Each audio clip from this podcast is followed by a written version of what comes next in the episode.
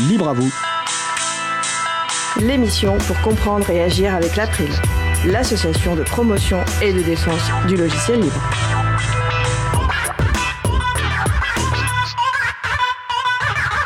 Bonjour à toutes, bonjour à tous. Les politiques logicielles libres de Lyon et de la métropole du Grand Lyon. C'est le sujet principal de l'émission du jour. Avec également au programme la chronique d'Antanac sur les réseaux Réfis et un hommage mérité aux faits divers et à Eugène Rochko, développeur de Mastodon. Ça sera la chronique de Laurent et Laurette Costi. Nous allons parler de tout cela dans l'émission du jour. Soyez les bienvenus pour cette nouvelle édition de Libre à vous, l'émission qui vous raconte les libertés informatiques proposé par l'April, l'association de promotion et de défense du logiciel libre. Je suis Étienne Gonu, chargé de mission affaires publiques pour l'April. Le site web de l'émission est libreavou.org, vous pouvez y trouver une page consacrée à l'émission du jour avec tous les liens et références utiles et également les moyens de nous contacter. N'hésitez pas à nous faire des retours ou à nous poser toutes questions.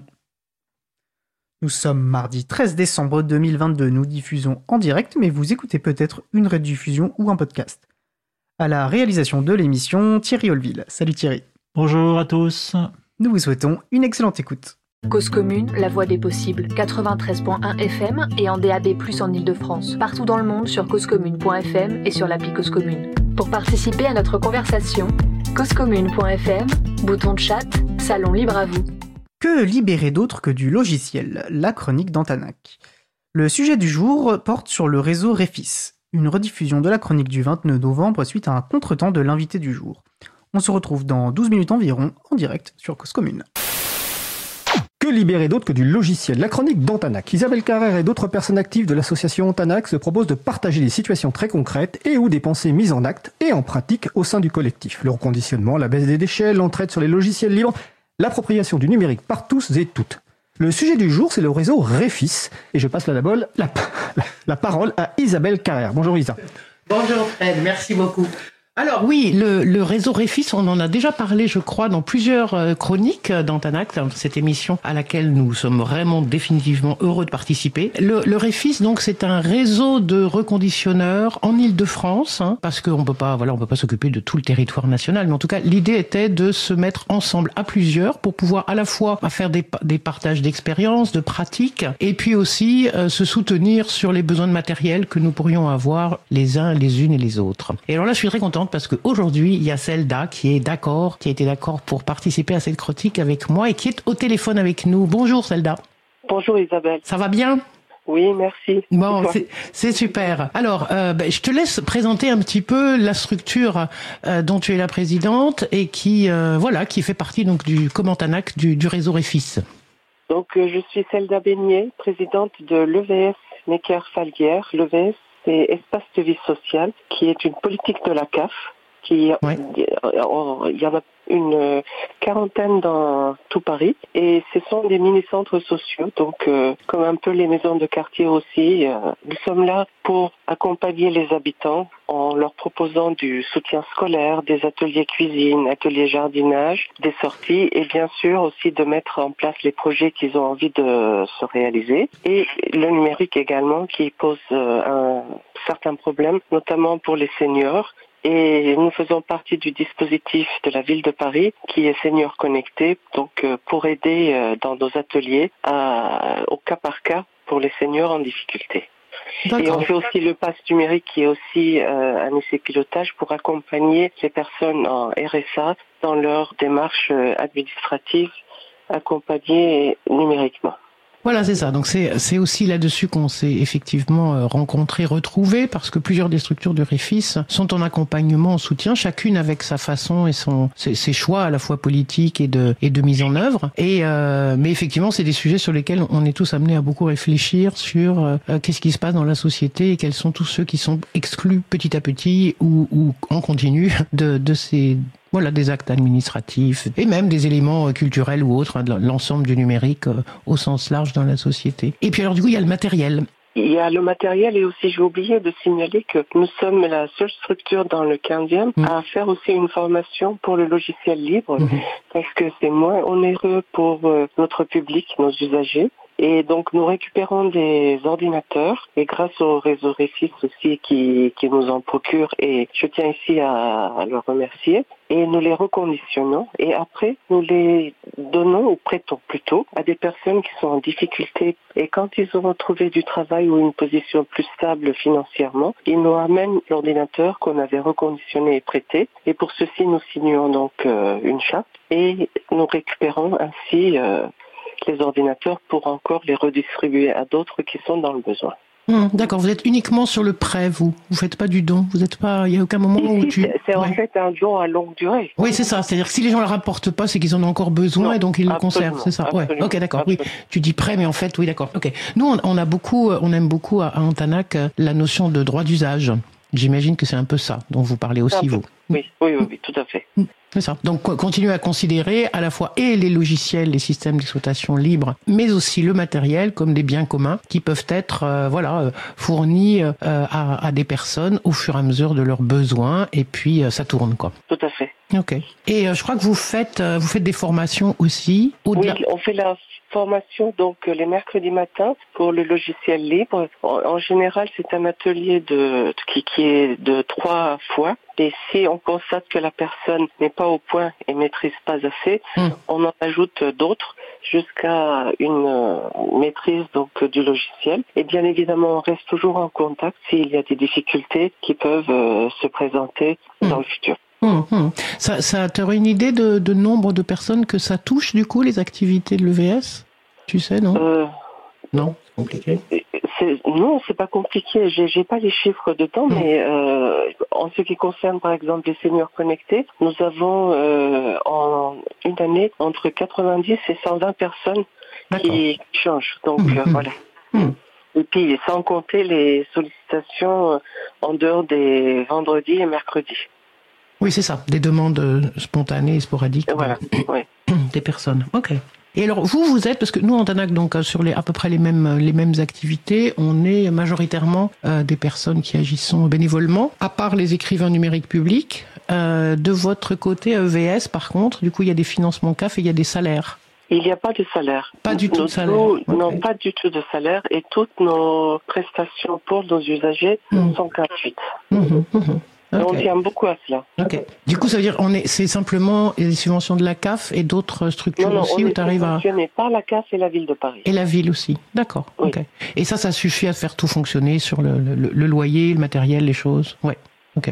Euh, il y a quelques difficultés, mais bon, quand on croit en ce qu'on fait, c'est ça. On arrive à les mmh. aplatir ou les aplanir. Les aplanir, oui, absolument. Ok. Mais donc il n'y a pas de salaire, c'est un choix du dispositif ou c'est parce que les centres sociaux ou l'équivalent centre, social dont tu parlais, euh, c'est ça que ça signifie? C'est une obligation ou c'est un choix de votre part? C'est un choix de notre conseil d'administration. Mmh, mmh.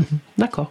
Et pour autant, donc, vous arrivez à ce qu'il y ait suffisamment de personnes pour assurer l'ensemble des, des, opérations? Oui, on est une petite euh, douzaine de bénévoles donc euh, pour les différentes activités énumérées en introduction. Mhm, mhm. Et pour euh, tout ce qui est numérique, ça tourne autour d'un noyau de 3 à 4 personnes. Mhm, ok.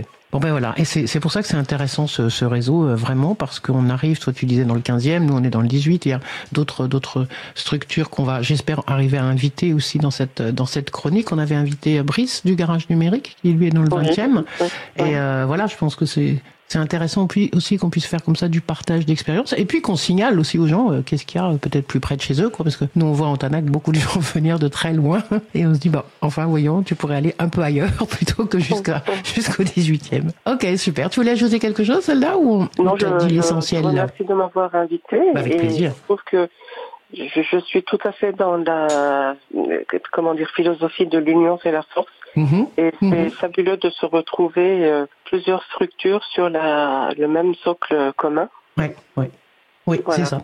Voilà, et c'est bien qu'on ait réussi effectivement, comme tu dis, à trouver un socle minimaliste parce que euh, bon, il y a des, y a vraiment sur les, les, les, grandes lignes, on est tous en phase là-dessus, quoi, sur la question du réemploi, de la réparabilité, et puis euh, euh, pour la majorité d'entre nous sur les logiciels et systèmes d'exploitation libre, c'est pas complètement le cas de toutes les structures, mais bon, voilà, après, euh, nobody's perfect, et euh, en tout cas, nous on est sur la même ligne. Merci beaucoup et donc à très bientôt parce qu'on a prévu de se voir, on a une réunion le 30 novembre, donc on va se voir pour de vrai très bientôt. Merci. Avec plaisir. Merci beaucoup. Merci à toi Isabelle. Au revoir. Au revoir. Eh bien, merci Zelda et merci euh, Isabelle. Donc, c'était la chronique Que libérer d'autres que du logiciel, la chronique d'Antanac. Le réseau dont on parle, c'est donc le REFIS, Réemploi Francilien et Informatique Solidaire, dont on aura l'occasion de reparler bientôt, qui n'a pas encore de site web, parce que j'ai posé la question. Donc, dès qu'il y aura un site web, on vous préviendra. Euh, belle journée à toi, euh, Isa, puis au mois prochain pour la prochaine chronique. Merci beaucoup. Absolument. Au mois prochain. Nous venons d'écouter euh, Que libérer d'autres que du logiciel, la chronique d'Antanac. Voilà, comme vous avez pu le, déduire, il s'agit bien d'une rediffusion de l'épisode enregistré euh, le 22 novembre. Nous allons à présent faire une pause musicale. Après la pause musicale, nous parlerons des politiques menées par la ville de Lyon et la métropole du Grand Lyon en faveur des libertés informatiques. Mais nous allons d'abord écouter Throne Room par Sawtooth. On se retrouve juste après. Belle journée à l'écoute de Cause Commune, la voix des possibles. Cause commune 93.1.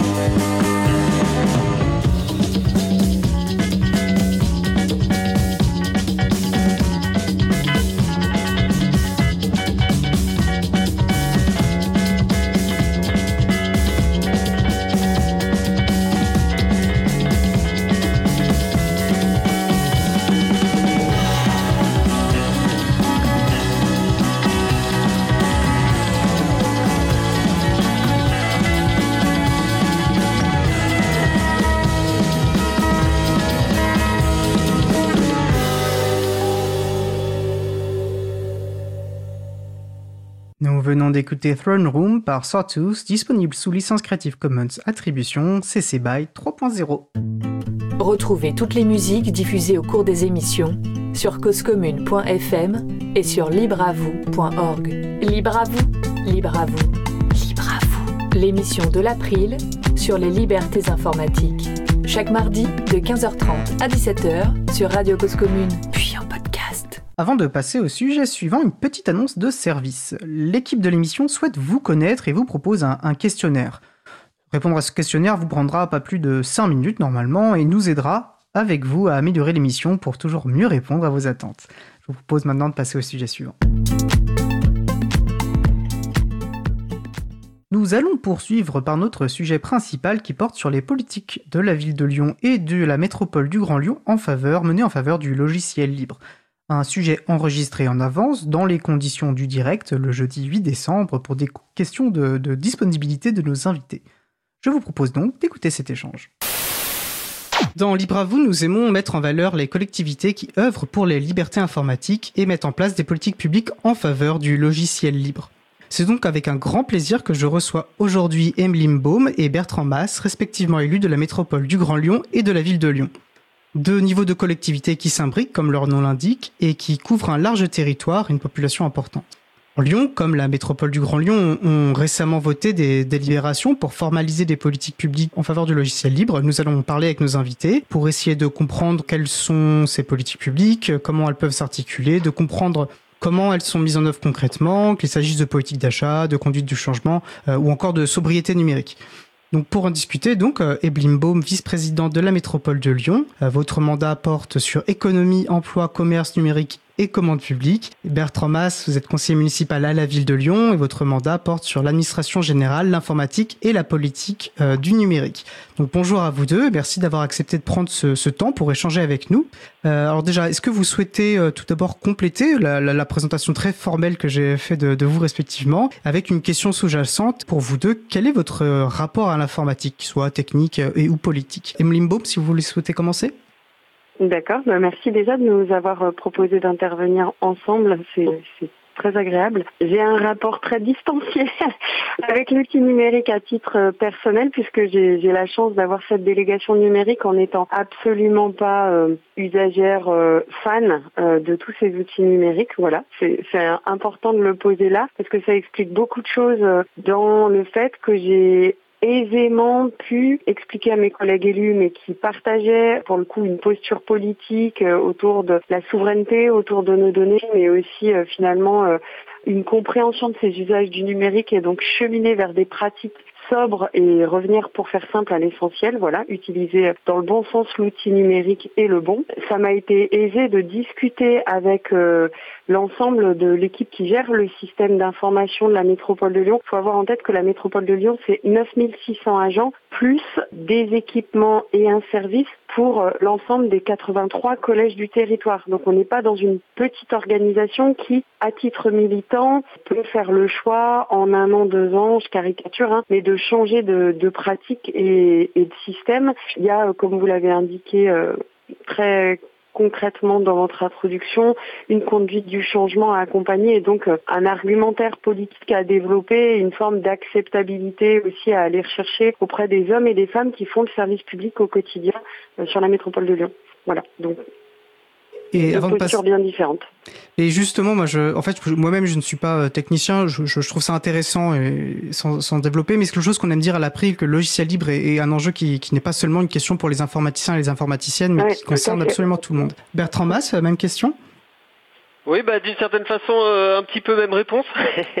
C'est-à-dire qu'avant de prendre mon mandat, j'avais pas du tout un passé euh, dans l'informatique ou le, numérique. C'est vraiment le fait d'avoir pris la délégation numérique qui m'a incité à me plonger dans toutes les problématiques qui y sont liées. Et euh, d'une certaine façon, alors je dis parfois en plaisantant que j'ai l'impression d'avoir ouvert les portes de l'enfer euh, en me penchant sur toutes les problématiques liées au numérique, qu'elles soient environnementales euh, ou plutôt les sujets dont on va discuter aujourd'hui autour de, du logiciel libre ou au contraire euh, privateur. Voilà, donc euh, finalement, à titre personnel, dans l'usage des outils, euh, bon, j'ai l'outil, j'ai un peu un usage euh, lambda. euh, je pense pas être très très euh, utilisateur par rapport à d'autres, et en tout cas, euh, j'ai une approche euh, essentiellement politique du numérique et euh, pas tant technique. euh, voilà. Bah, Très bien, c'est ce qui nous intéresse aujourd'hui. Je suis, heureux de vous entendre utiliser le terme de logiciel privateur. Alors pour les personnes qui nous écoutent souvent, euh, je pense qu'ils sont familières et elles sont familières de ce terme. Je vais juste rappeler peut-être justement, puisque vous nous donnez l'opportunité que, ou dans le langage courant, on entend souvent parler de, langue- de, logiciel propriétaire, ce qui est un dérivé du terme anglais. Nous on préfère le terme privateur, puisqu'en fait on considère que ces logiciels nous privent de, liberté fondamentale, ils nous privent de droits, et c'est un, pas un néologisme, c'est un, terme ancien en fait qui existe, euh, qui existe dans la langue française. Je pense que la plupart de nos auditeurs euh, et auditrices se représentent assez bien ce qu'est une, une ville le rôle d'un conseil municipal, quoique peut-être qu'on y reviendra, Euh, mais c'est sans doute en tout cas moins le cas pour, euh, pour la métropole euh, du Grand Lyon, une collectivité comme celle-ci. Comment fonctionne fonctionne-t-elle? Quelles sont ses compétences? Comment sont élus ses membres? Voilà. Et comment cela s'articule avec les municipalités, notamment celle de Lyon? Alors sans qu'il s'agisse, je vous invite pas voilà, à nous faire long exposé et, d'en faire le, cœur de notre sujet, mais, mais je pense que ça peut aider à mieux comprendre dans la suite de notre échange comment vos deux collectivités territoriales notamment peuvent mener des politiques publiques concertées, j'imagine, en faveur du logiciel libre. Alors la métropole de Lyon, c'est une collectivité assez jeune. Hein. Elle est née au 1er janvier 2015, donc c'est normal que les personnes qui nous écoutent ne sachent pas exactement ce que trafique une, métropole de Lyon. La métropole de Lyon, c'est la connexion entre un département, donc euh, le département en général, il est connu parce qu'il porte les compétences sociales de avant la naissance jusqu'à la mort. Donc c'est la protection maternelle et infantile, l'aide sociale à l'enfance, l'accompagnement des personnes en situation de handicap, mais aussi euh, l'accompagnement du vieillissement. Voilà, pour faire très simple. Un volant qui nous relie à d'autres compétences de la métropole, c'est tout ce qui est l'accompagnement des personnes qui sont euh, suivies au titre du revenu des solidarités actives. Et puis après, on est comme une communauté urbaine. Il y a d'autres communautés urbaines en France, euh, Dunkerque, Nantes, etc. Et les communautés urbaines, elles portent les compétences urbaines du quotidien donc euh, la voirie, l'eau potable, l'assainissement, la collecte des déchets, entre autres, mais pas que. Et puis au milieu, on retrouve des choses lourdes du type euh, l'urbanisme, donc euh, la destination des fonciers et de l'immobilier, et le développement économique. Donc c'est l'accompagnement à toutes les organisations socio-économiques. voilà, tout ça, ça fait et puis j'ai oublié, mais je l'ai dit tout à l'heure, euh, la compétence d'accompagnement des collèges. Une ville, elle accompagne les écoles maternelles et élémentaires. Un département accompagne les collèges, les régions accompagnent les lycées, pour faire simple. Et donc tout ça, ça fait 9600 agents, un énorme système d'information avec du coup des entrées très diverses, un sujet de euh, guichet unique de politique sociale et en même temps euh, de l'accompagnement à la transition écolo sur la rénovation des copropriétés, la rénovation pour les bailleurs sociaux et en même temps des choses très pratico-pratiques du quotidien euh, la prime vélo, euh, la prime pour, enfin la, la, pardon, la distribution de composteurs et euh, enfin plein d'autres éléments. Et ça recouvre, comme vous l'avez dit dans votre introduction, un territoire qui compte 59 communes et à peu près 1 400 000 habitants. D'accord. Et alors vous, vous êtes un, vous êtes élu dans le corps ah politique. Oui, pardon, élu au suffrage universel direct depuis, euh, c'était la première fois depuis euh, juin, euh, juillet 2000, enfin oui, c'était en juin, juin 2020. C'est-à-dire que au moment des élections municipales, les habitantes et habitants du territoire de la métropole de Lyon étaient invités à voter deux fois, une première fois pour leur commune, Saint-Priest, Bron, Lyon c'est particulier parce que c'est aussi par arrondissement, Rieux-la-Pape, etc. Et une deuxième fois en tant qu'habitant d'une circonscription métropolitaine. Pour donner un exemple, moi, je dépends de la circonscription métropolitaine qui regroupe trois arrondissements de Lyon. Voilà, donc c'était la première fois. Je ne suis pas certaine que l'ensemble des habitantes et habitants est un identifié, ils ont voté deux fois souvent parce qu'on les y a invités une fois qu'ils étaient dans le bureau de vote. Et deux, je ne suis pas certaine que plus de la moitié des habitantes et habitants voient au quotidien ce qu'est la métropole de Lyon euh, en termes de services publics. Comme vous avez dit, c'est une collectivité jeune. Et vous êtes donc élu sur liste, comme euh, comme un comme On est élu sur liste, ouais. Comme Bertrand, euh, comme la comme à la ville de Lyon, euh, modulo la loi PLM. Bertrand Mas, justement, est-ce que vous souhaitez compléter de, de, votre regard d'élu d'un conseil municipal? Et puis, d'ailleurs, je, je l'ai présenté comme une évidence, mais ça ne l'est peut-être pas tant que ça. en quelques mots, comment fonctionne un, un, conseil municipal et dans quel contexte politique, notamment, vote-t-il des délibérations, par exemple? Alors, comment fonctionne-t-il? Alors, à Lyon, on est effectivement une ville à arrondissement, euh, ce qui a oui, une petite particularité, euh, donc euh, de la même façon que Marseille et Paris. Donc il y a des conseils d'arrondissement et un certain nombre d'élus qui siègent euh, au conseil d'arrondissement siègent également au conseil municipal. Et bien après comment comment ça fonctionne-t-il politiquement? On a donc un maire qui est entouré d'un exécutif composé d'adjoints et d'adjointes et qui soumettent à durée à, intervalle de temps régulier, c'est-à-dire à peu près 7 ou 8 fois par an, au conseil municipal des, délibérations. Voilà, après c'est une instance délibérante un petit peu classique hein, qui fonctionne. Enfin les, les délibérations sont euh, adoptées ou refusées euh, lors de, de votes euh, en conseil municipal. Entendu.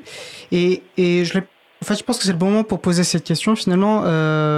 et alors, est-ce qu'il y a des, des, des j'imagine qu'informellement au minimum vous avez des interactions hein, entre euh, les élus euh, les élus de ces deux de ces deux collectivités euh, est-ce qu'il y a des, ponts formels des, est-ce qu'il y a une organisation au moment de la création notamment du métropole des Grands Lyon est-ce qu'il y a des interactions politiques prévues des instances prévues pour pour les échanges politiques entre les deux niveaux Alors il y a une instance hyper formelle parce qu'elle est dans la loi qui s'appelle la CTM, donc c'est le Conseil euh, territorial métropolitain au sein duquel en fait le président de la métropole et le maire de Lyon, euh, le maire de Lyon ayant fait le choix euh, d'y associer l'ensemble de ses maires d'arrondissement, échangent des sujets soit en, en gros des sujets structurants de la métropole et de comment ça se met en place ou comment ça va se mettre en place normalement c'est en un mot euh, sur la ville de Lyon. Et on a un pacte de cohérence, c'est-à-dire la ville de Lyon à euh, travailler avec euh, l'exécutif métropolitain les euh, éléments qu'il souhaitait partager en termes d'investissement avec de l'investissement métropole de Lyon. En gros, c'est un pacte d'accord financier, tout simplement. Ça, c'est ce qui est dans la loi.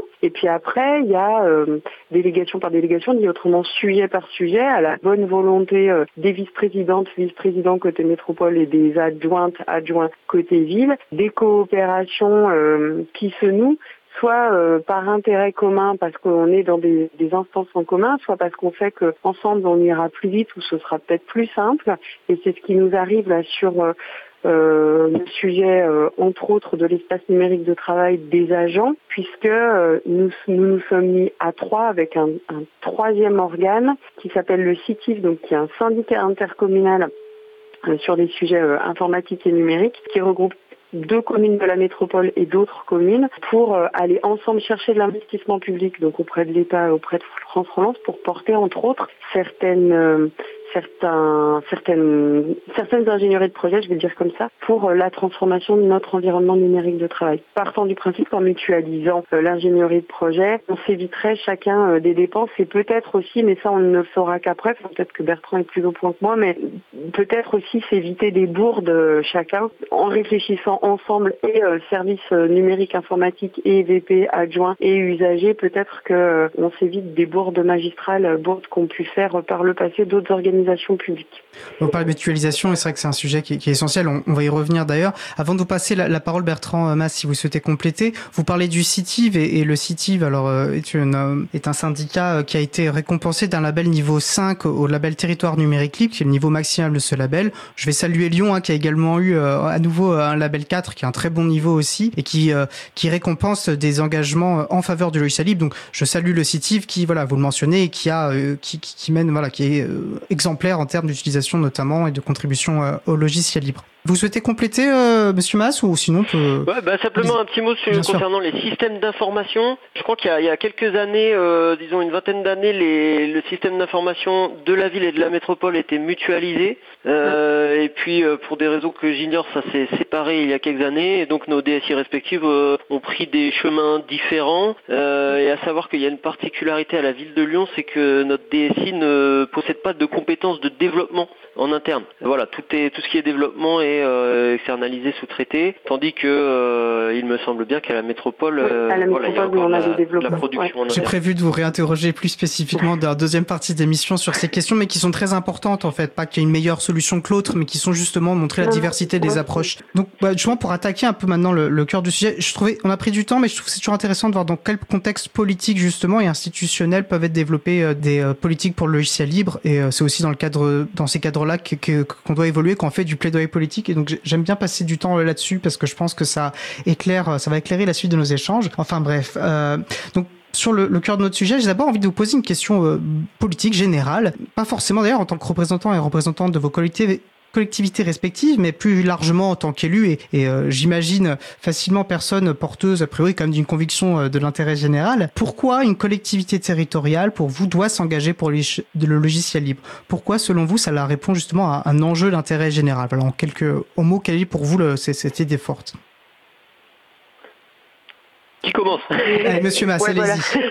Euh, alors, bon, pour moi, c'est peut-être un peu compliqué de donner une réponse générique. En tout cas, moi, ce dont je me rends compte, c'est que euh, selon le type de logiciel, le, type d'application euh, dont on parle, les, les, les, raisons qui poussent à s'engager dans le logiciel libre peuvent un petit peu différer. Néanmoins, moi, je vois quand même quelques grands intérêts. Il y a d'une part une logique de transparence et donc de confiance euh, vis-à-vis des, des, citoyens et des citoyennes, à savoir que le logiciel libre, c'est effectivement le seul type de logiciel qui permet d'être euh, certain de ce que fait effectivement le logiciel et de s'assurer qu'il n'y a pas des fonctionnalités malveillantes euh, cachées, et ceci d'autant plus à l'heure du, passage massif vers le cloud qui concerne vraiment euh, tout type de, services, et y compris les, services publics dématérialisés. Donc voilà, une logique de transparence, de confiance, euh, quelque part donc de protection des données également. Pour les collectivités, ça peut offrir euh, la possibilité de mutualisation. de, solutions logicielles et donc éventuellement mais bon on pourra rentrer dans le détail après mais c'est quand même un peu plus compliqué que ça, mais éventuellement des, économies de prix également. Euh, et puis par, par ces possibilités de mutualisation notamment, pour moi ça permet d'assurer une forme de, souveraineté du service public, c'est-à-dire de, de garder des développements publics, parce que bon voilà, il faut bien avoir conscience que lorsqu'on dématérialise un service public, on a souvent recours, enfin les, collectivités ont souvent recours à des acteurs privés, éventuellement des, logiciels euh, donc propriétaires, privateurs, ce qui de mon- de mon point de vue, constitue une privatisation du service public. Voilà, je dirais les, les bon, trois grands trois grands intérêts de mon point de vue. Super. Est-ce que vous souhaitez compléter, euh, Madame Baum Euh, je complète juste sur un élément, mais qui était sous-jacent dans le propos de Bertrand, parce que j'adhère à 600%. Effectivement, enfin, il y a le sujet de l'économie euh, de prix où, pareil, euh, on le, enfin, on sera en capacité de l'affirmer, Bertrand et moi, dans deux ans, peut-être, ouais, peut-être un petit peu plus tôt, mais voilà. Un, un élément tout simple, c'est notre capacité aussi à euh, l'effet d'entraînement, c'est-à-dire que là, on, on va accompagner au changement des hommes et des femmes, des agents qui sont qui ont certaines habitudes, habitudes qu'ils ont dupliquées chez eux et dans leur environnement social, personnel. Et je trouve que on a une responsabilité en tant qu'élu justement à proposer euh, d'autres voies, d'autres trajectoires, y compris dans le quotidien, pour participer à la souveraineté, à la protection des données, etc. Et je doute pas, je, je- sais à quel point, parce que forcément moi ce qui revient vers moi, ce sont plutôt les, éléments négatifs, mais je doute pas que parmi les 9600 agents, dans 3, 4, 5, 6 ans, eh bien euh, au moins un tiers euh,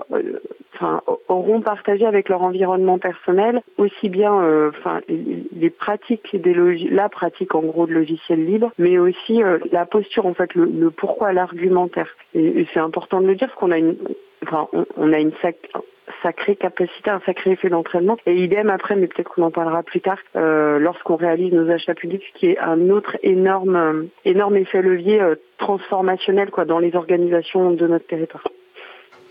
Super. Euh, bah, très clair, merci beaucoup. Alors comme je l'indiquais euh, en introduction, euh, la métropole du Grand Lyon et la ville de Lyon ont, ont récemment voté des délibérations euh, en faveur du logiciel libre. Alors si je ne me trompe pas, le Grand Lyon en septembre 2021 sur la transformation de l'environnement numérique de travail des agents de la métropole et la ville de Lyon en juillet 2022, mais euh, cela fait suite euh, à d'autres délibérations sur également l'espace numérique de l'agent 2022-2026. Donc a priori sur des périmètres similaires. D'ailleurs quand on lit les textes, notamment au niveau euh, des objectifs, on, on imagine bien qu'il y a une forme de coordination, en tout cas dans le développement, euh, Mm. dans la dans l'élaboration de ces de ces euh, délibérations, de ces politiques. Et euh, si je me trompe pas aussi, euh, dans les deux cas, il y a un constat similaire d'une forte dépendance à certains logiciels privateurs et en particulier Microsoft hein, pour le citer, parce qu'il est cité notamment dans dans cette délibération. Voilà. Donc, est-ce est-ce que vous pouvez nous présenter, nous expliquer comment respectivement et du coup conjointement, euh, j'imagine, ces délibérations ont été euh, élaborées? Euh, Émilie Mbaum, puisque vous parliez juste avant, Ouais. si vous vouliez continuer. Euh, alors, en commençant le mandat, en fait, donc euh, un petit peu d'histoire, on, on a pris nos responsabilités en juillet 2020 et assez rapidement, euh, moi, euh, côté numérique. Alors d'abord, on a été aidé puisque euh, le- le- le- le- l'équipe en responsabilité de gauche et écologiste avait mis dans son programme. C'est là que c'est important aussi que les gens qui nous écoutent l'entendent, de, de l'intérêt, parce que je sais que vous portez du plaidoyer à chaque fois euh, au moment des campagnes. En fait, c'est pas inutile parce qu'on avait pris des engagements, on avait signé. Alors je sais pas si c'était un pacte, je me rappelle Alors, pas. je vais me permettre, voilà, effectivement, le maire de Lyon, qui est alors tête de liste Mm. pour les municipales Ouais. de 2022, a signé ce qu'on appelle le pacte du logiciel libre de l'April, où il Voilà. s'engage, voilà, à porter une politique Mm, en faveur du ça, logiciel voilà. libre. Et je pense, ça paraît simple à dire comme ça. En fait, ce, type d'engagement, d'abord un en tant que candidate et candidat, on n'oublie pas. Enfin, moi j'étais candidate et puis c'était pas la première fois, donc euh, je, je, je, je savais sur quelle ligne on était sur ces sujets-là. Et donc quand on est arrivé en responsabilité, assez naturellement, euh, le, le directeur des services euh, numériques et du système d'information m'a posé la question. En fait, m'a dit euh, l'entrée de la discussion a été autour du renouvellement de licence Microsoft. Et tout de suite, je dis ah mais attendez, euh, nous dans notre programme on avait on avait cette transformation, cette aller vers les logiciels libres. Donc comment on peut se mettre euh, comment on peut se mettre en mouvement, comment vous voyez les choses? Il nous a fallu un peu de temps parce que parce qu'ils n'allaient pas. On, donc on, sort de plusieurs le, Grand Lyon puisqu'avant ça s'appelait le Grand Lyon sort de de, plusieurs mandats euh, plutôt tourné vers la privatisation. Et du coup, euh, pas évident, en tout cas quelques mois de discussion, on va dire ça comme ça, entre les équipes et moi pour arriver à une délibération. Mais je, je le dis aussi, c'est le deuxième élément à part le pacte, c'est euh, on est aussi, on a été élu côté métropole au bon moment, c'est-à-dire que euh, je savais que courant 2022 puis surtout en 2023, il y aurait des gros renouvellements de licences Microsoft apportés et je me doutais que le, le coût serait un frein. Et du coup, euh, c'est comme ça qu'on a commencé à travailler en disant en fait combien ça nous coûte et on a porté trois scénarios en discussion au sein de l'exécutif. Un scénario euh, de continuité Microsoft, un scénario éditeur français sans accompagnement au changement et un scénario euh, tout libre avec un fort accompagnement au changement et donc un pas de temps différent aussi, c'est-à-dire accepter au regard de l'expérience entre à Nantes et au ministère de la Transition euh, écolo, puisque c'était les deux expériences qui étaient revenues vers nous, de dire on, on se, si, si on va vers du libre, on se donne du temps, on rachète pas de licence Microsoft, on se donne du temps. Donc trois scénarios pour arriver finalement à euh, un scénario pour l'espace numérique de travail et euh, euh, recours aux éditeurs français pour euh, certaines euh, certaines fonctions urbaines du quotidien. Je pense en particulier à l'eau potable, je le dis ici, puisqu'on passe en régie publique de l'eau au 1er janvier 2022. Et pour l'instant, le système d'information de la régie publique de l'eau, donc qui est à part de celle de la métropole, c'est peut-être un peu trop technique tout ce que je dis, mais sera porté sur l'éditeur français. Entendu.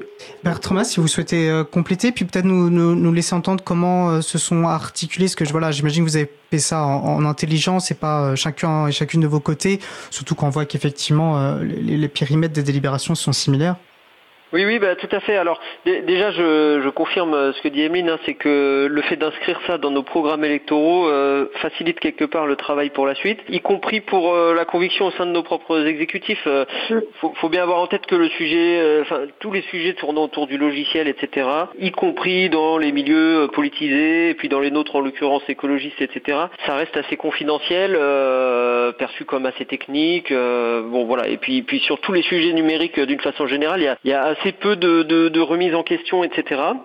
Donc euh, effectivement les les, euh, pactes, euh, le, les, choses comme le pacte pour la transition, le pacte du logiciel libre, etc. sont des, des de réelles aides, y compris pour l'argumentaire derrière. À savoir que donc à la ville de Lyon, on partait d'assez loin. Euh, si vous faites des petites recherches sur Internet, vous pourrez trouver l'ancien maire de Lyon, euh, Gérard Collomb, qui pose avec Bill Gates euh, il y a quelques années. Donc autant dire qu'on est sur un environnement aujourd'hui essentiellement Microsoft. Et donc effectivement, le sujet, le sujet Microsoft s'est assez rapidement posé, puisque de la même façon qu'à la métropole, on a un certain nombre de licences qui arrivent à échéance les unes à, après les autres. De mon point de vue, il y a euh, un élément assez important qui euh, nous incite à passer rapidement, euh, enfin à sortir rapidement de, du système Microsoft, c'est le passage au cloud encore une fois, euh, donc euh, le, le, passage à Office, euh, enfin à Microsoft 365, qui euh, pose un sérieux sujet de souveraineté pour une administration publique, avec toutes les problématiques de euh, droit américain, droit extraterritorial américain, Cloud Act, etc., qui font que si demain nos données passent sur, enfin sont, sont, gérées par des systèmes Microsoft 365 sur le cloud, on peut plus en assurer la, la souveraineté, la protection. D'ailleurs, on peut même dire hein, qu'il y a eu des décisions, des avis notamment de la Commission nationale informatique Liberté qui, qui, qui nous indique que euh, le recours à ces, pour plein de raisons légales que vous avez évoquées, le recours à ces outils euh, en ligne d'entreprises américaines, qu'il s'agisse de Microsoft ou Google ou d'autres, ou d'autres, euh, serait contraire au, au, au, droit en vigueur sur les données personnelles. Donc en plus, il y a une forme d'obligation légale a priori à, à, à, à s'en passer. Euh, qui, là, qui là encore nous, nous aide hein, euh, d'une certaine façon. Oui. Alors de, de, parfois, je, je, je, trouve que au niveau étatique, il pourrait y avoir des, des incitations plus fortes à, à passer voilà, à des alternatives ou à en que, proposer. Euh, ouais. Parce que ce qui est quand même étrange, c'est là vous avez la chance, euh, là on est deux collectivités avec quand même, même s'il n'y a pas de développeur côté ville de Lyon, une capacité d'ingénierie, enfin euh, une capacité à prendre du recul. Si vous pensez à toutes les intercommunalités de France ou même ne serait-ce que les départements qui gèrent des données personnelles avec le RSA et des départements ruraux qui ont, qui ont, qui ont peu de recul, euh, je trouve que l'accompagnement de l'État en tant que bah, garant justement des libertés fondamentales et tout, il est, il est, il est minime. Il est vraiment, est, je, je, suis extrêmement étonnée, moi, qu'avec l'arrivée du cloud, on ne soit pas plus, à minima, interpellé. Enfin, je, je- ça m'étonne, ça m'étonne. Oui, il y a des choses Euh, qui... Euh, Bertrand Mas? Non, non, mais je partage complètement. Et puis moi, bon, sur le sujet Microsoft, euh, c'est vrai que de, de mon point de vue, il y a, a- d'autres motifs qui devraient inciter des- la puissance publique à, à s'en éloigner. hein. Euh, Je voyais qu'en 2019, euh, Microsoft avait dû payer 350 millions d'euros à, à l'État français à Bercy pour des raisons d'évasion fiscale. Donc euh, nous qui représentons la puissance publique, je trouve ça assez gênant qu'on confie tant à, à Microsoft aujourd'hui. Euh, et puis, euh, et puis on est des exécutifs écologistes et, et de mon point de vue, Microsoft par euh, en, tant que moteur de l'obsolescence des machines, euh, par, l'obsolescence des systèmes d'exploitation, etc. C'est quelque part, euh, bon, on va dire que Microsoft a une grosse responsabilité sur euh, l'impact environnemental du numérique aujourd'hui, ce qui est une raison de plus pour nous de euh, nous engager sur une, sortie de, ces systèmes-là. Je ne vous ai pas poussé à, prendre ces positions et euh, je les, voilà, imaginez bien que je les partage volontiers. Je, vois que le temps file et j'aimerais qu'on puisse euh, peut-être aller un peu plus au cœur de comment concrètement euh, euh, vous œuvrez aussi pour le libre, hein, au sein notamment de vos systèmes de formation, auprès de vos habitants habitantes des, territoires que vous représentez. Peut-être, on va faire une pause musicale, peut-être juste avant nous expliquer. On imagine bien que du coup c'est le scénario logiciel libre qui a été retenu. Est-ce que ça a été un arbitrage politique difficile? Vous avez vraiment dû pousser hein, au sein euh, euh, au sein de vos exécutifs respectifs. Ça a été facilement repris. Alors c'était dans le programme politique, vous l'avez dit. D'ailleurs, je vais souligner, je pense qu'on l'a pas dit, mais on a tourné autour de la question. Vous êtes euh, euh, chacun chacune issus de la même formation politique, Europe Écologie Les Verts. Euh, donc je pense que ça facilite, j'imagine bien le, pas le tout travail. à fait. en commun. Ah, eh ben très bien. Comme ça, je le dis. Vous pouvez préciser. Oui, non, non, moi je, je suis, je suis d'une petite formation écologiste qui s'appelle Génération Écologie, mais, euh, mais effectivement, en revanche, on travaille euh, ensemble dans nos exécutifs et, et on défend plutôt les mêmes, euh, les mêmes objectifs. Merci de la précision. Et, et du coup, oui, en termes, ça a été euh, acté assez facilement ou il y a eu quand même euh, de- de- de- de- des arbitrages à, à gagner euh, pour, euh, pour euh, en arriver à ce vote? À la métropole de Lyon, il y a vraiment, comme dans n'importe quelle organisation et encore plus dans une grosse organisation, c'est pour ça que j'ai pris soin de dire qu'il y a 9600 agents, ça a été présenté aux organisations syndicales. Il y a vraiment eu un moment de questionnement et d'inquiétude de la part euh, de la, ma collègue qui est en charge des ressources humaines et de ses équipes. euh, D'accord, donc voilà. plutôt côté agent que politique. Parce que l'agent, on va revenir Voilà. après la pause musicale sur l'accompagnement au changement. Je pense que c'est Mm. le cœur de la guerre, euh, j'imagine. Et côté politique, C'est côté politique, bah, comme le disait Bertrand, en fait, c'était inscrit euh, dans, dans notre programme. Donc, euh, à la métropole, est-ce que je réfléchis vite aussi Non, mais on est sur le même périmètre qu'à la ville de Lyon. Tous les collègues n'étaient pas à fond, euh, comme l'indiquait Bertrand, parce que c'est pas non plus un sujet au cœur, sauf quand on est dans les mouvements Mm. écologistes. Mais quand on est dans d'autres mouvements de gauche, c'est pas un sujet au cœur, voire pire, euh, c'est pas un sujet tout court.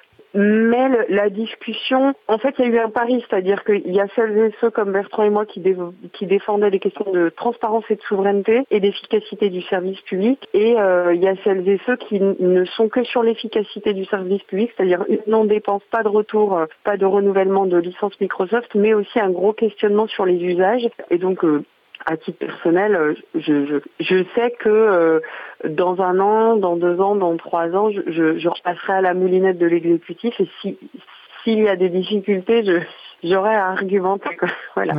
Mais c'est- une distinction qui est importante et très bien. En fait, ça revient d'ailleurs à ce que vous disiez, comme vous disiez, vous n'étiez pas technicienne et que c'est justement, ce n'est pas que des questions techniques, ce sont des questions politiques et c'est pas toujours quelque chose qui est facile à, à faire entendre. Je, je vous propose de faire une, une pause musicale avant d'attaquer justement ce qui, ce qui, ce que vous mettez en œuvre plus concrètement dans vos collectivités.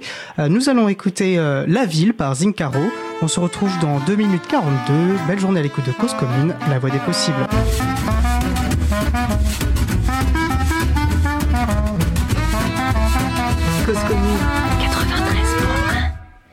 Tenter, c'est lâcher les amarres, embarquer, naviguer. On vit dans la cité à deux doigts disjonctés, mais on reste cool.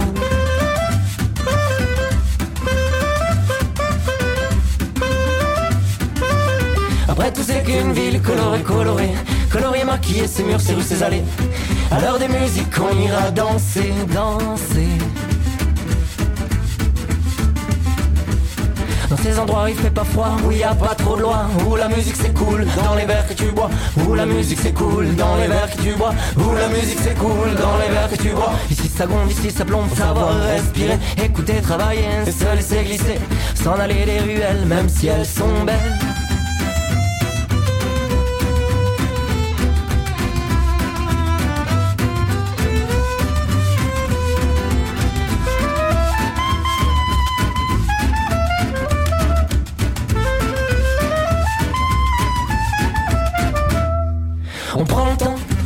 Pas d'argent. Mais l'or de la vie sans crédit, ça pue l'odeur de la ville. Chant futile.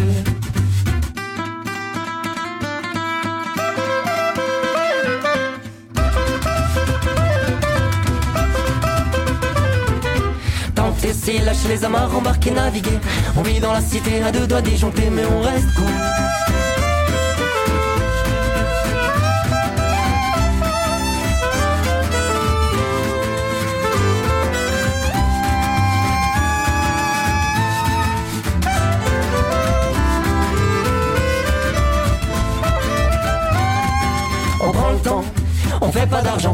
Mais l'or de la vie sans crédit, ça pue l'odeur de la ville. Chant futile. Ils veulent nous stresser, ils ont dans la tête de se presser. Sont gentils, c'est pas leur rêve. On s'étonne même de voir que 5 tonnes d'espoir, c'est tout noir, c'est tout noir. Provoque des vocations, des pros de la nation. On a de tout en tenter, de faire des progrès, de drôles de projets.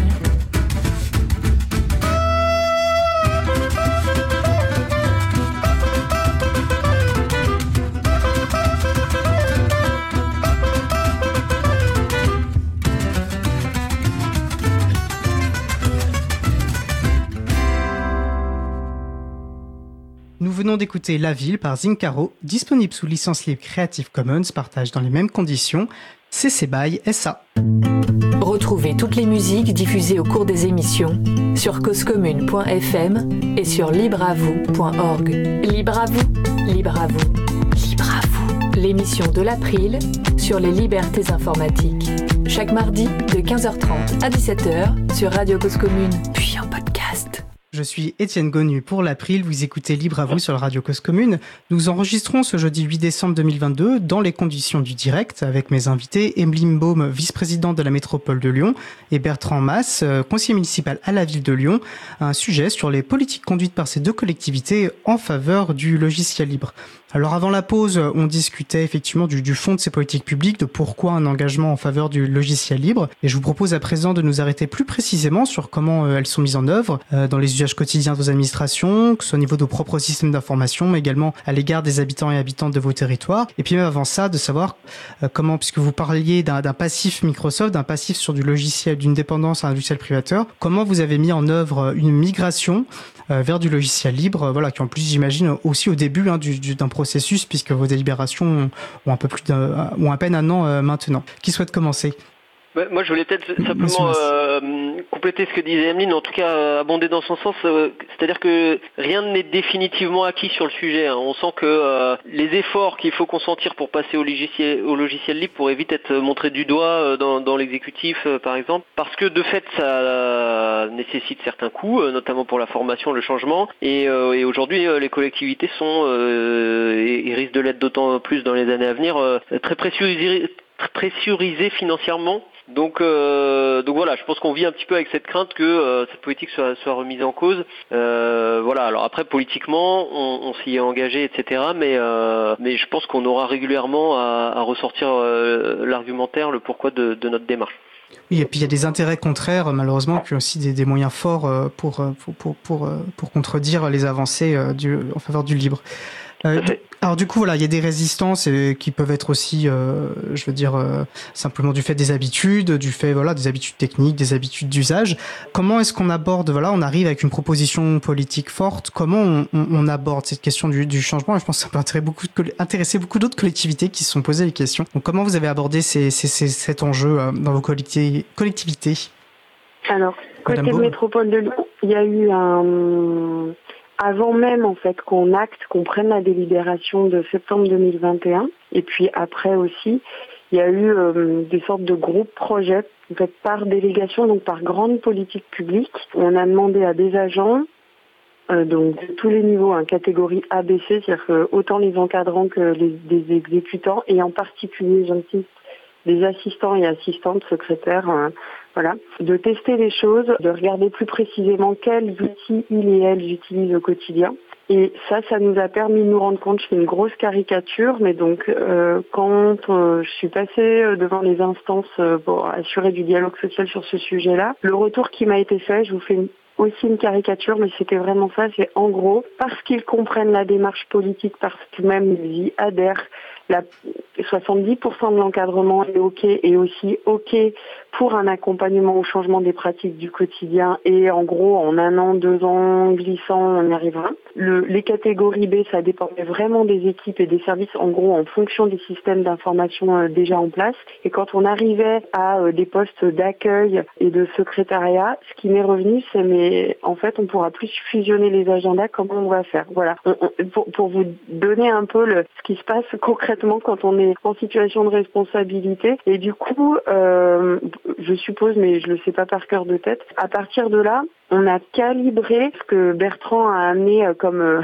comme frais de fonctionnement quand même conséquent. Et pour aller chercher cette enveloppe-là, c'est pas forcément évident, mais on a calibré euh, l'accompagnement au changement qui de fait est plus fort à la métropole pour les catégories C que pour les catégories A. Et après, on a priorisé des délégations, donc des services, en priorisant euh, les services qui sont en toute proximité avec les habitantes et habitants qui sont le plus en situation de fragilité, de précarité, donc euh, les, les hommes et les femmes qui sont euh, dans euh, ce qu'on appelle les maisons de la métropole, mais pas que. Voilà. Et ça, ça pareil, ça n'a pas été évident à aller chercher cet arbitrage, même si dans la méthode, auprès de mes collègues de l'exécutif, du président et de la directrice générale des services, c'était évident que de toute façon, on ne miserait pas tant qu'il n'y aurait pas eu cette, ce passage, cet accompagnement au changement. Ce qui s'est doublé d'autres choses, hein. il y a un sujet sur le PIX, enfin, sur l'acquisition des compétences minimum. Enfin voilà, nous ça, ça nous a permis de faire un gros paquet autour du numérique, puisque Bertrand a pris soin de le dire aussi euh, dans ses premiers propos. Il y a un sujet de dématérialisation, alors on fera un autre sujet un autre jour là-dessus, de certains services du quotidien, et on met en place des conseillers numériques dans, dans les lieux euh, de proximité et de quotidienneté, et on se rend compte que nos propres agents vont se former auprès du conseiller numérique. Enfin voilà, il y a, il y a un sujet de compétences globales numériques et après euh, de migration vers des outils libres.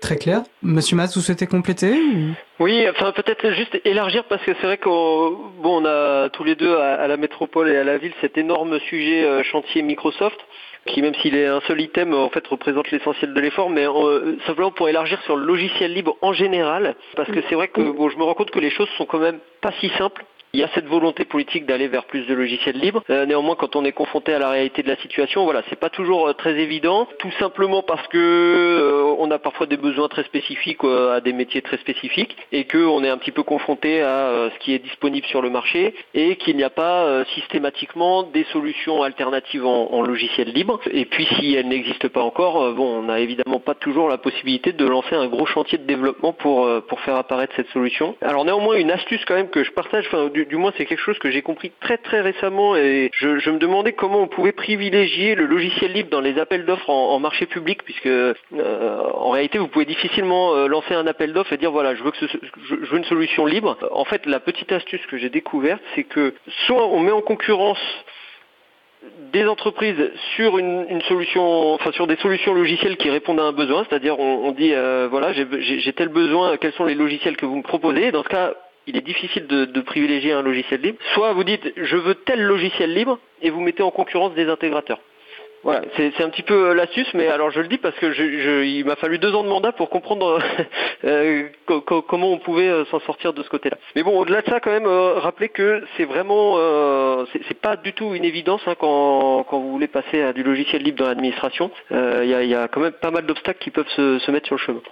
Alors vous avez devancé la, la- suivant que je voulais évoquer, c'est comment vous procurer du logiciel libre. Et rappelez effectivement qu'en 2011, le Conseil d'État a validé qu'il était possible de passer un marché public sur du logiciel libre, parce qu'en fait, du fait même des caractéristiques intrinsèques du logiciel libre, euh, il n'y a pas de rupture d'égalité, puisque n'importe quelle entreprise qui s'en donne les moyens, qui a les compétences, peut participer euh, à l'appel d'offres. En fait, ça ne rompt pas l'égalité, puisque justement, ça garantit les libertés nécessaires. Je pense que c'est toujours intéressant de le rappeler, effectivement. En très peu de mots, est-ce que vous avez plutôt commencé par euh, les postes de travail, euh, les logiciels bureautiques, plutôt par les logiciels métiers? Quelle a été euh, votre priorité?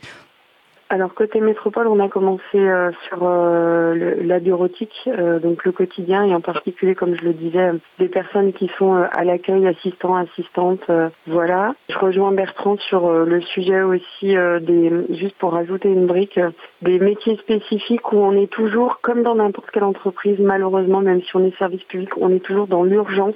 Ça m'est arrivé des vendredis soirs ou des samedis d'être obligé de signer des trucs et ça fait ça fait vraiment mal au cœur, mais voilà, on se rend compte qu'il y a un truc qui est planté, il faut aller vers autre chose, on n'a pas le temps euh, d'aller sourcer en fait euh, ce qui pourrait être fait. Et je pense que c'est l'autre message qu'il faut faire passer, c'est cette question de, du respect des libertés finalement et de notre souveraineté, c'est du temps long et donc ça doit se poser. Je pense que Bertrand Lamenrez qui le dit très souvent. Il faut qu'on le repose dans l'inconscient collectif. Donc vous, vous faites très bien votre job, faut, faut l'amplifier, porter encore plus de plaidoyer, je vous en prie. Et nous, on a vraiment une capacité à en parler aux jeunes générations parce qu'on plein d'événements, machin. La ville de Lyon, elle, porte aussi des actions vers les enfants. Je pense que bah, c'est un peu simpliste, mais il faut commencer par là parce que sinon, comme l'a indiqué Bertrand, on rencontre des murs parce qu'on est avec des hommes et des femmes qui ont de 25 à 58 ans et qui ont une habitude des pratiques et qui intellectuellement veulent bien recevoir nos arguments politiques, mais dans leur quotidien, c'est tellement plus simple. Donc, donc voilà, au nom de l'efficacité du service public, on va toujours nous opposer euh, le, les habitudes, enfin voilà, les réflexes. Donc vraiment, euh, gardez dans votre plaidoyer cette nécessité d'accompagner dès la prise en main des outils numériques la jeune génération pour qu'elle aille directement vers ces outils-là et que pour elle ce soit la norme, c'est comme toujours, et que la norme ce soit pas euh, du logiciel privateur. Je suis en plus d'accord. Je suis persuadé qu'un des champs de bataille les plus importants est celui des imaginaires, et c'est un, un, et là clairement ça s'inscrit euh, dans le temps long. J'aimerais qu'on puisse. Alors, euh, je sais, Mélimbaum, que vous, allez devoir nous, nous quitter oui. euh, très rapidement je vais vous proposer peut-être, si vous voulez, une idée forte que vous souhaitiez qu'on retienne. Il y a des sujets qu'on n'a pas encore pu et qu'on n'aura pas. De toute façon, on peut difficilement faire le tour entier d'une question aussi large. Mais vous avez parlé des, écoles, des collèges. Euh, il y a les questions de la sobriété numérique. Euh, il y a l'enjeu, voilà, des compétences, euh, des compétences à, à, internaliser ou plutôt s'appuyer sur la prestation de services et sur les entreprises locales. Est-ce qu'il y a un sujet, une de ces thèmes sur lequel vous souhaiteriez vous exprimer avant de devoir nous quitter? Moi, je voudrais revenir sur euh, les messages et les expériences positives qu'on fait vivre à notre jeunesse. On a la chance d'être sur un territoire, je le dis on parce que Bertrand les connaît bien aussi. On a la chance sur notre territoire euh, d'avoir euh, une association d'éducation populaire, labo laboratoire d'innovation des usages numériques qui s'appelle Fréquence École, qui, qui, qui balaye beaucoup de choses et qui a eu une écoute entre autres dans le cadre d'un gros événement qui s'appelle Super Demain. Et j'aimerais vraiment juste déjà comme comme petit point de progression pour moi et pour le territoire que dans cet événement-là, on, on, justement, on amène plus et mieux ces sujets-là. On voit beaucoup sur les sujets de la donnée et c'est très bien, mais qu'on aille plus loin et qu'on arrive à y mettre la brique libre parce que c'est un événement très familial et qu'on et qu'on enfin, et qu'on peut se le permettre. Donc osons. On est sur un territoire où on peut se permettre ce genre de choses. Et le fait de l'affirmer là ça me permet aussi de m'appuyer dessus pour dire voilà il faut qu'on le fasse que l'année prochaine super demain ait cette entrée là et donc je compte sur vous. Eh ben, écoutez, on va participer à diffuser, à diffuser ce message. Et je rappelle que, que tous les, voilà, qu'on qu a un site web pour nos émissions qui liste les différentes références qui pourraient être évoquées. Euh, bah, je vous demanderai, voilà, le lien, une référence à, à, lister sur notre site web pour que les personnes qui nous écoutent puissent la, la retrouver. Un, un, grand merci, Emeline Baum, de vous être rendu disponible. Et puis voilà, Merci, je vous souhaite une très bonne journée. Et puis Bertrand, euh, Bertrand Mas, je vous propose, euh, il nous reste encore un peu de temps pour euh, pour continuer un peu à, creuser ce sujet euh, passionnant hein, des politiques publiques euh, pour le logiciel libre. Ah, alors attendez que je me trompe. Bertrand, vous êtes toujours avec nous, je me suis pas trompé. Oui, je suis toujours avec vous, c'est bon. tout bon. Alors très bien. Bah, Puisqu'on a parlé un petit peu euh, d'école, est-ce que vous souhaiteriez, parce que euh, je vais rappeler peut-être pour contexte hein, que dans une réponse écrite récente, le gouvernement a explicité que les solutions en ligne proposées par les, les GAFAM, hein, Google, Amazon, Facebook, euh, Apple, Microsoft, euh, ne seraient pas compatibles avec le droit des données personnelles, ce qu'on disait plus tôt, et qu'à ce titre devraient être exclus des écoles. Donc a priori, voilà, ça concerne ça concerne Lyon, hein, puisque vous êtes responsable du niveau euh, du premier degré. est-ce que vous avez une politique publique spécifique sur les questions de l'équipement informatique des écoles, pas encore pas encore. Pour être tout à fait honnête, euh, le sujet numérique à, l'éducation, je, le, vois de très loin euh, et par ailleurs, on a une direction de l'éducation qui est quand même assez éprouvée par d'autres sujets en ce moment et Oui, ces dernières années qui a été euh, pas mal essorée par euh, les années Covid. Bon et, et ça se poursuit. On a des problématiques d'enfants sans toit qui, qui sont logés dans les écoles, etc. Enfin bref, on a on a vraiment une direction de l'éducation qui qui est sur le pont sur beaucoup de sujets et c'est vrai que le sujet numérique, bah encore une fois, c'était pas forcément euh, la priorité. Je me permets juste de revenir deux, Bien deux sûr. secondes sur ce que disait euh, Emeline tout à l'heure.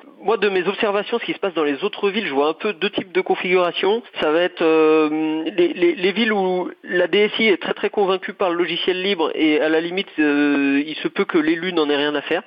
et, euh, et la situation plus ou moins inverse. C'est-à-dire très poussé. euh, le logiciel libre est très poussé par les élus et euh, la DSI n'y a pas forcément été euh, sensibilisée jusqu'ici. Moi, je suis, plutôt dans le, deuxième cas de figure et c'est vrai que c'est pas c'est pas évident. Donc il y a évidemment cet enjeu pour les élus d'aller convaincre les, les, DSI, etc. Néanmoins, les choses se passent forcément beaucoup plus vite et, beaucoup mieux lorsque la DSI elle-même est porteuse. Et je pense que c'est plus facile dans les DSI qui ont gardé des capacités de développement. Voilà, c'est-à-dire qu'une DSI qui euh, développe encore du logiciel, souvent les gens qu'on y voit euh, sont aussi attachés à cette notion de, service public accessible à tous euh, et donc de partage du logiciel, quoi.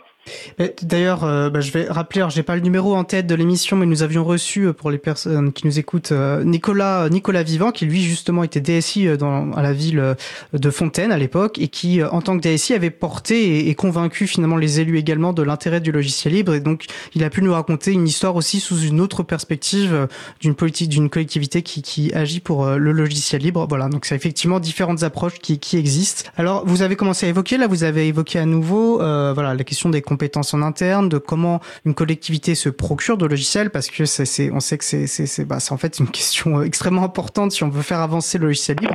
Pour ça que les prix, nous, on défend une priorité au logiciel libre et au format ouvert. Comment ça se passe? Alors, du coup, si je comprends bien, à Lyon, vous avez pas forcément énormément de compétences, vous n'avez pas de développement en interne, euh, donc vous n'avez pas non plus de politique de contribution au logiciel libre, a priori. Voilà, comment vous mettez en œuvre euh, une politique d'acquisition plutôt favorable au logiciel libre? Ouais, alors le, le reversement, on peut le faire hein, éventuellement. Après, c'est sur du logiciel qui n'aura pas été développé par des personnes Ville de Lyon, mais par des, euh, des prestataires éditeurs. Bien sûr, bien sûr. Euh, et, et- et donc, on, on a quand même, euh, euh, même si historiquement on n'est pas euh, complètement tourné vers le logiciel libre, bon, il y avait quand même des, des initiatives qui avaient déjà existé et d'autres nouvelles qui ont vu le jour. Typiquement, on a mis en place une plateforme d'initiative citoyenne qui a été le support de notre, enfin qui est toujours le, le support de notre euh, budget participatif. Bon, là-dessus, on a eu recours à du logiciel libre avec euh, Open Source Politics et, et Decidim.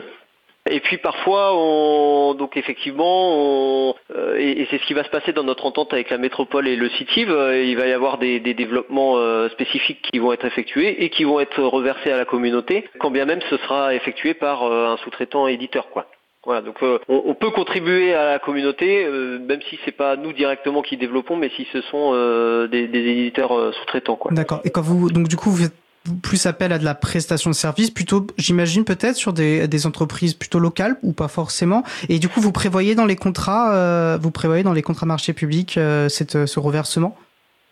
Alors j'aurais du mal à vous répondre. Alors de fait, il arrive qu'on puisse privilégier des entreprises locales, mais encore une fois, le, le critère de localisme, je ne sais pas si c'est ça le terme, mais ne, peut pas être utilisé hein, dans les marchés publics, sauf à trouver des, des astuces un peu de détournement. Mais vous pouvez pas dire voilà, je veux une entreprise euh, qui soit située sur le territoire lyonnais, euh, voilà, au, au nom du libre accès à, à la commande publique. Néanmoins, il arrive qu'on puisse avoir recours à des, à des acteurs locaux, euh, typiquement sur no- notre solution collaborative qu'on est en train de, de déployer. Quand je dis collaboratif, c'est euh, édition collaborative, euh, visio, euh, chat, etc. Donc on a recours au prestataire Watcha qui est sur le territoire lyonnais, donc c'est plutôt plutôt une chance. Et puis j'ai- oublié le début de votre question, désolé. Non, vous y avez répondu, mais c'est peut-être le, point de départ, c'est comment comment vous faites en sorte d'acquérir quand vous avez besoin, vous identifiez un besoin logiciel, vous avez un, un besoin logiciel identifié, soit pour remplacer un ancien logiciel privateur, soit parce qu'un nouveau besoin émerge. Comment vous vous faites en sorte euh, de procurer euh, du logiciel libre? Bah, en fait, euh, tout simplement, la situation, elle s'est pratiquement pas posée jusqu'ici parce qu'on n'a pas eu tant de renouvellement que ça à faire de, de logiciels. Et, puis, j'ai en tête un logiciel où on n'a pas eu recours à du logiciel libre parce que la solution libre ne, ne répondait pas aux besoins, quoi. Et bien, quand c'est une réalité, de toute façon, on peut pas, on peut pas, on, comprend la réalité aussi auquel euh, vous avez d'autres des obligations de service public, euh, de continuité notamment. Donc, euh, Et alors peut- peut-être simplement citer un, un logiciel qu'on a récemment mis en, en œuvre, où pour le coup on a utilisé un, un socle de la ville de Paris. euh, qui s'appelle Lutès, euh, qu'on utilise sur pas mal de nos, de nos téléservices. Bon bah là encore en fait on a pour le coup on a eu recours à un, un développeur euh, externe, mais en l'occurrence euh, on, on- on imposait la solution logicielle Lutès et puis euh, on a pu mettre en concurrence des intégrateurs. Et après bah, de la même façon les développements spécifiques qui ont été effectués ont été reversés à, la- communauté. Alors je sais plus exactement la plateforme etc. Mais c'est euh, c'est euh, Lutès de la ville de Paris. D'ailleurs, on avait fait une, on avait reçu Pierre Lévy, qui était le développeur pour, ce, pour cette solution logicielle pour la ville de Paris. C'est l'émission Libre à vous 27, donc libreavou.org slash 27. Alors, vous avez parlé du coup, il y a, y a une question qu'on a évoquée en, en première partie beaucoup, qui est celle de la mutualisation. Vous avez des politiques de mutualisation, j'imagine peut-être avec la métropole et d'autres euh, municipalités euh, du territoire? Oui, bah alors le- le- donc comme je disais déjà en termes de mutualisation, je pense que le plus gros, la, la solution la plus présente sur nos systèmes d'information, c'est le fameux Lutès euh, que- qu'on vient d'évoquer. Et après, le gros chantier à venir, c'est euh, ce qu'on est en train de lancer avec la métropole et le CITIV. Alors sur, sur la mutualisation, donc effectivement, moi c'est c'est quelque chose pour lequel je pose beaucoup. Maintenant, je me rends compte également des difficultés. hein. C'est-à-dire que en fait, dans un projet de mutualisation, toutes les parties ont leurs petits besoins spécifiques. Et puis euh, tout le monde, euh, quiconque a fait du mode projet dans une organisation, sait que déjà au sein d'une organisation faire un projet c'est pas toujours simple, mais quand il faut en mêler euh, deux, trois, euh, trois en l'occurrence pour ce qui nous concerne ou, plus, ça peut vite devenir euh, très compliqué. Euh, et, donc euh, le- les, enjeux de gouvernance notamment, enfin d'organisation d'une façon générale, sont, importants et peuvent rendre les choses un petit peu compliquées, voire décourageantes dans certains cas. D'accord. Bon, il faut aussi avoir en tête les limites et les difficultés pour pouvoir avancer euh, plus efficacement aussi, euh, j'imagine. Euh, je vois le temps qui, qui file et je sais qu'il y a une question que vous auriez, euh, que vous souhaitiez, euh, m'avez signalé vouloir aborder, hein, qui est celle de la sobriété numérique. Euh, en d'autres termes, pour une collectivité, de savoir comment elle peut s'appuyer sur des technologies informatiques pour remplir sa mission de service public en minimisant son impact environnemental, hein, qui est aussi une considération essentielle d'intérêt général. Voilà. Qu'est-ce que, alors je crois que Lyon est active sur ces questions. Elle fait partie de vos politiques publiques. Est-ce que vous souhaiteriez euh, développer un peu sur cette question? Oui, tout à fait. Bah, pour, moi, c'est euh, la politique euh, numéro un s'agissant du numérique, c'est de autant que possible réduire l'impact environnemental de nos systèmes d'information.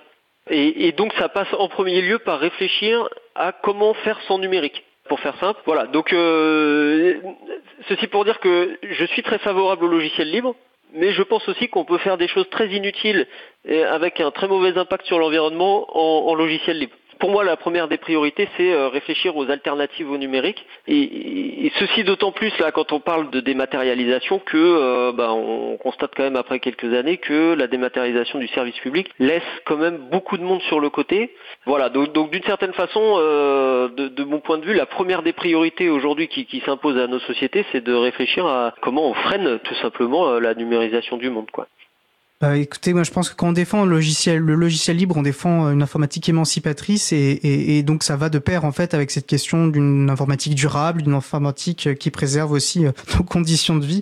Donc je pense que le lien est, est, est- là en fait. Il n'y a pas, euh, il y a pas photo, euh, si vous me permettez l'expression. Et, et alors, en, en- pour conclure, euh, puisqu'on a déjà presque une heure d'enregistrement, euh, quels sont pour vous, euh, en, deux minutes, on va dire, les éléments que vous aimeriez que les auditeurs et auditrices euh, retiennent de notre échange? Ben, en fait, je pense que euh, c'est précisément les, deux éléments que, je dis, hein, c'est que je viens de dire là. C'est aujourd'hui réfléchissons tous ensemble à comment on peut faire moins de numérique. Euh, et arrêtons de penser au, au miracle numérique. Moi, c'est vraiment ce que je, constate aujourd'hui euh, dans, nos services, par exemple. hein, c'est que dès qu'il y a un dysfonctionnement, euh, des difficultés, etc., on espère que le numérique sera la solution et on attend un certain miracle de l'application numérique qui va arriver. Donc, euh, premier message pour moi, c'est euh, réfléchissons à comment peut-on, euh, comment on peut faire sans, numérique. Et le deuxième message aussi, c'est ben, il est temps de, mettre un gros coup de frein à main sur la, numérisation du service public. Rouvrons des guichets, rouvrons des solutions en, en présentiel, etc. Pa- Parce qu'aujourd'hui, il y a beaucoup trop de, de laissés pour compte. Merci beaucoup pour, euh, pour ces paroles fortes. Euh, Bertrand Mas, vous êtes conseiller municipal à, à la ville de Lyon. Euh, Vous êtes adjoint notamment voilà, sur les questions de politique numérique. Émeline Baume, euh, vice-présidente de la métropole du Grand Lyon, était avec nous également. Un grand merci à vous deux pour euh, de nous avoir euh, consacré ce temps d'échange. Euh, Tous mes encouragements euh, pour les politiques publiques que vous menez en faveur des libertés informatiques et je vous souhaite une excellente fin de journée. Merci beaucoup. Au revoir. De retour en direct sur la radio Cause Commune, la voix des possibles, 93.1 FM et sur causecommune.fm. Nous venons d'écouter un sujet sur les politiques de, la ville de Lyon et du Grand Lyon euh, en faveur du logiciel libre avec Emeline Baum, vice-présidente de la métropole du Grand Lyon et Bertrand Mas, conseiller municipal à la ville de Lyon. Euh, nous allons faire maintenant une pause musicale. Après la pause musicale, nous entendrons une nouvelle chronique de Laurent et Laurette Costi, mais avant cela, nous allons écouter Nozlani par Marcia Higelin. On se retrouve juste après. Belle journée à l'écoute de Cause Commune, la voix des possibles. Cause commune 93.1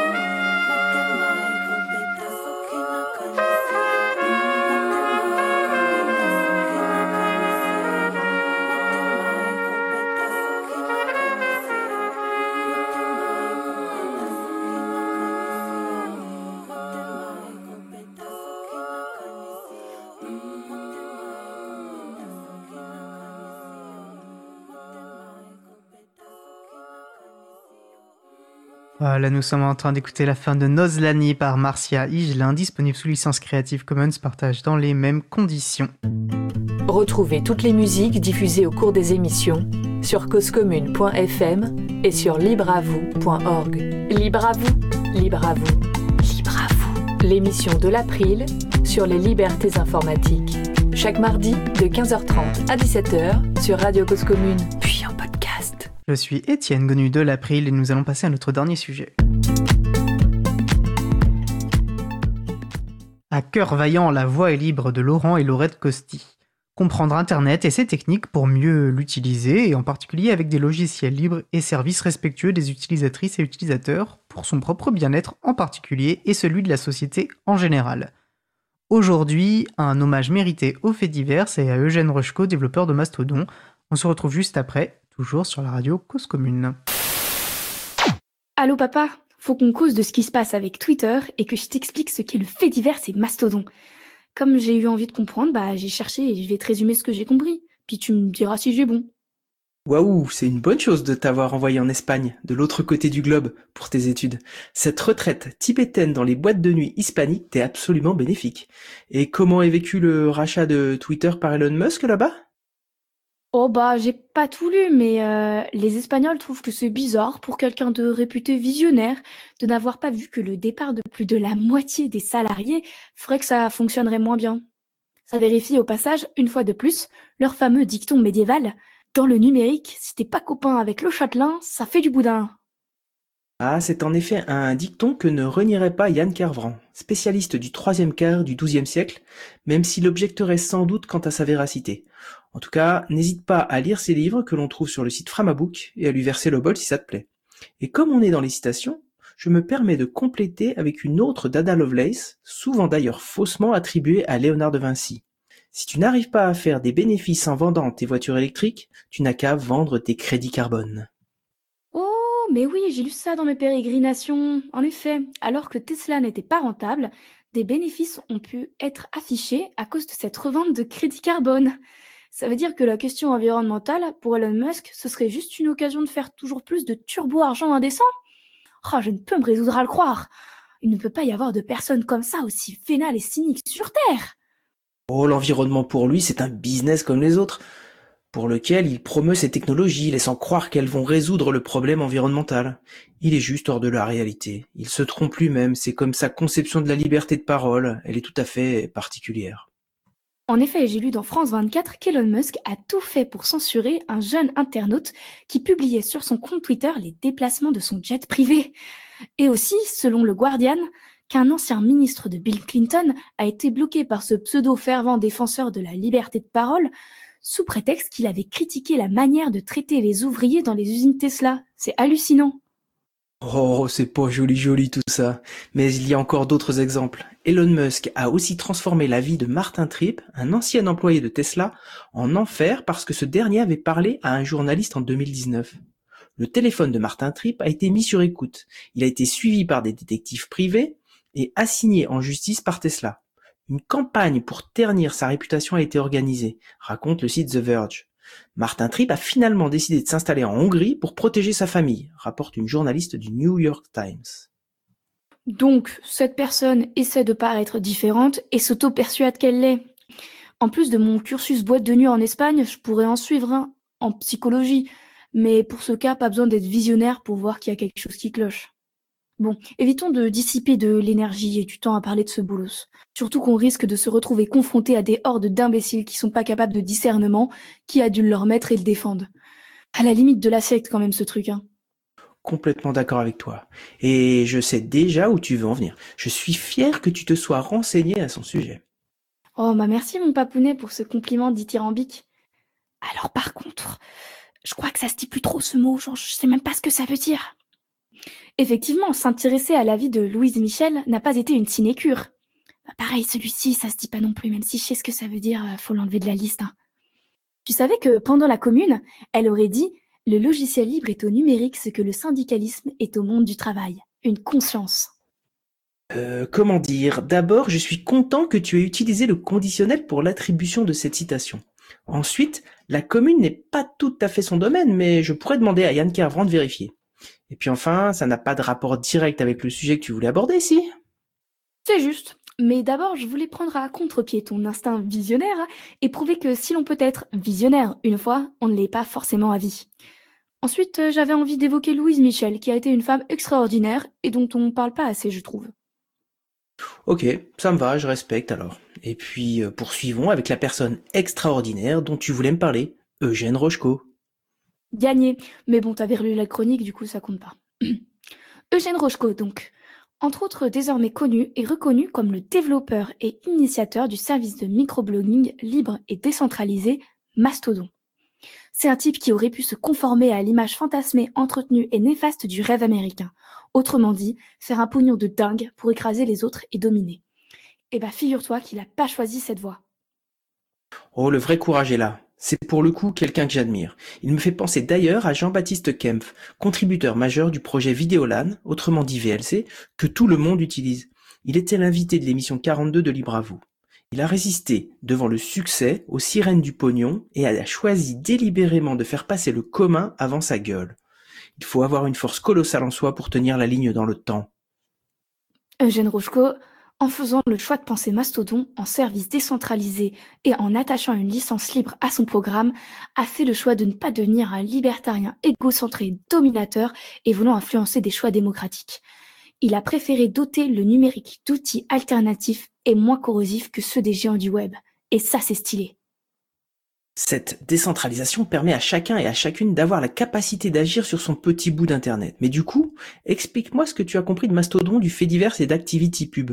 Trois gros mots qui sont effectivement plus d'actualité que dithyrambique euh, et sinécure.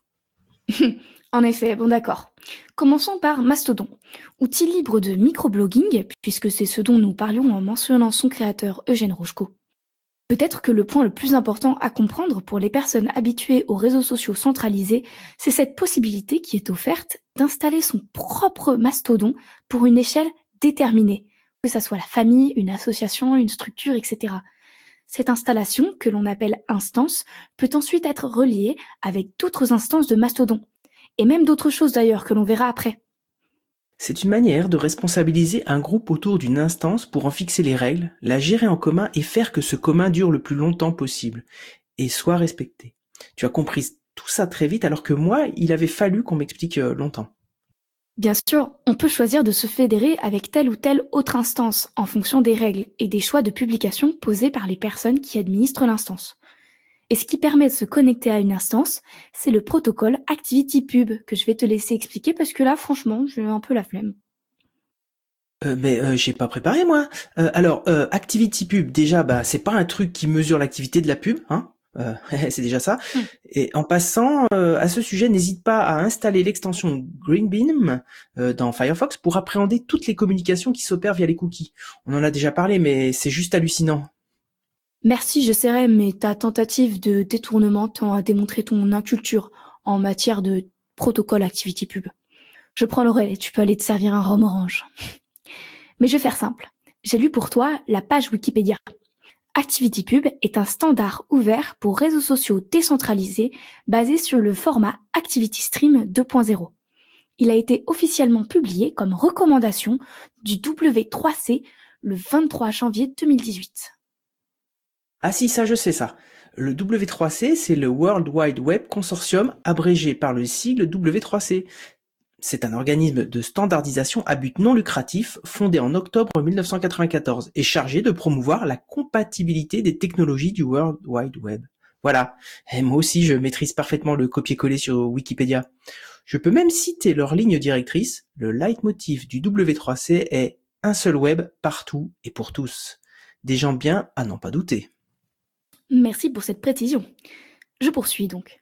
ActivityPub fournit une interface de programmation appelée API pour Application Programming Interface qui permet de faire plein de trucs. Cette API est principalement utilisée pour permettre entre serveurs la distribution de notifications et de contenus. Il est la base structurante du fait divers. Et nous voilà donc dans le fait divers, cette fédération d'univers. Et c'est là qu'on va commencer à mesurer tout l'intérêt du protocole. Il va permettre de lier non seulement des instances Mastodon, mais aussi des autres services qui se sont construits sur le protocole ActivityPub. Exact. Je suis admiratif de tout ce que tu as appris et de ta capacité à l'expliquer. Et attends, attends, attends, attends, c'est pas fini. Je voulais illustrer avec un exemple. Dans le fait divers, et grâce à ActivityPub, tu vas pouvoir interagir avec le logiciel libre d'annonce des vêtements comme Mobilison, ou mettre un commentaire sous une vidéo dans PeerTube sur une instance qui aura été configurée pour le permettre. Certaines personnes sur Twitter se sont moquées de la complexité apparente de Mastodon, évidemment, comparativement à l'outil centralisé qu'ils avaient l'habitude d'utiliser. Mais changer ses habitudes reste difficile et si l'on n'est pas convaincu de la nocivité des réseaux centralisés, il manque sans doute la capsule d'énergie qui peut aider à faire l'effort nécessaire. Oh bah tu sais, euh, mon streamer préféré, Antoine Daniel, il l'a avalé la capsule. Hein. Il est sur Mastodon depuis 5 ans et puis il a désactivé son compte Twitter il y a quelques semaines. Bon, par contre, euh, mon cher papa, pendant que j'enregistre euh, cette chronique sur la télé du salon, bah oui, parce que mon écran il est toujours cassé, euh, mes colocs ils ont fait du popcorn et je vais aller leur envoler. Et puis ça va aussi bientôt être l'heure de mon cours de boîte de nuit au Tropicana. Par les saintes écritures qui permettent d'afficher Hello World en Python, je vais cesser immédiatement de t'accaparer et te rendre ta liberté. Merci pour ce dossier pour lequel je te mets un 20 sur 20. Tiens-moi au courant si ton prof de boîte de nuit te met moins, j'irai négocier. Et surtout, vraiment heureux de te retrouver en chair et en os à la fin du mois, tu me manques. La bise m'a fait du fait divers. Oh, à très bientôt mon papa potam de la famille des mastodons. Bisous. Nous venons d'écouter À cœur vaillant, la voix est libre, la chronique de Laurent et Laurette Costi. nous propose un hommage mérité aux faits divers et à Eugène Rochko, développeur de Mastodon. Je vous précise d'ailleurs que nous parlerons en détail du fait divers et d'Activity Pub en 2023. Si ce n'est pas fait, abonnez-vous à la lettre d'actu et au flux RSS de l'émission pour ne pas manquer euh, l'annonce de l'émission.